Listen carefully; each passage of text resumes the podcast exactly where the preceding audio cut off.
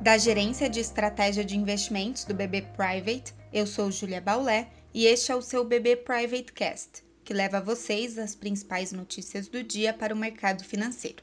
Quinta-feira, 24 de setembro de 2020. As bolsas na Europa e os futuros de Nova York encontram-se sem um direcionamento único nessa manhã, mas majoritariamente com viés de baixa. Algumas bolsas testam uma reação positiva, ainda que leve, após a divulgação do índice de sentimento das empresas na Alemanha, que veio no maior nível em 20 meses.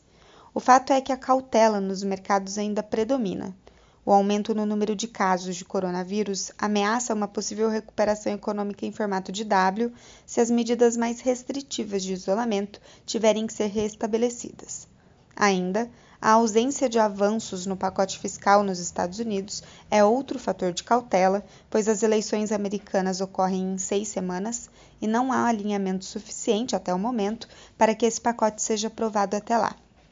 Para hoje, os destaques na agenda internacional são o dado do pedido de seguro-desemprego nos Estados Unidos e a fala, novamente, de Jerome Powell, presidente do Banco Central norte-americano. Ontem, seu discurso pesou nos mercados, pois reforçou a necessidade de mais estímulos fiscais no país.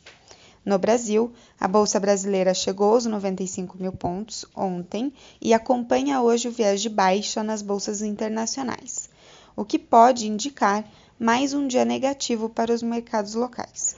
Contudo, seguimos acompanhando a agenda internacional, assim como os mercados no Brasil podem reagir à agenda local, que conta com a fala do nosso presidente do Banco Central e a divulgação do relatório trimestral de inflação.